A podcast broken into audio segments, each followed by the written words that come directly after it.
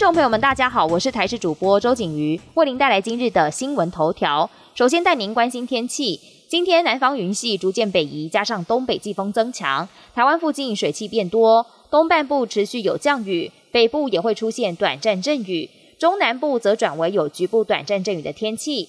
北部、东北部天气比前一天更凉一些，气温呈现一路下滑趋势，白天高温十九到二十二度。晚间气温会降到十七度到十八度，其他地区温度也会逐渐下降。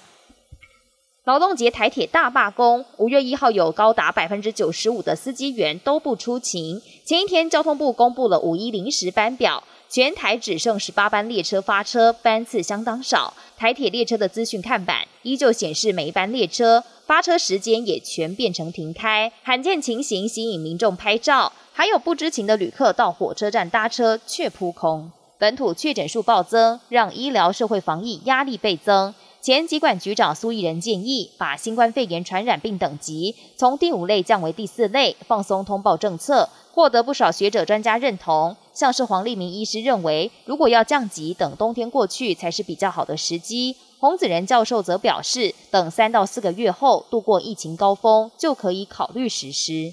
五月一号，在中国大陆则是五天连续长假，往年都是旅游旺季，各景点人潮汹涌。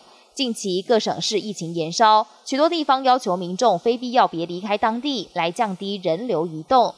中国交通主管官员还预估，从四月三十号到五月四号连假期间，大陆交通运输客流量比去年同期大幅下降了百分之六十二。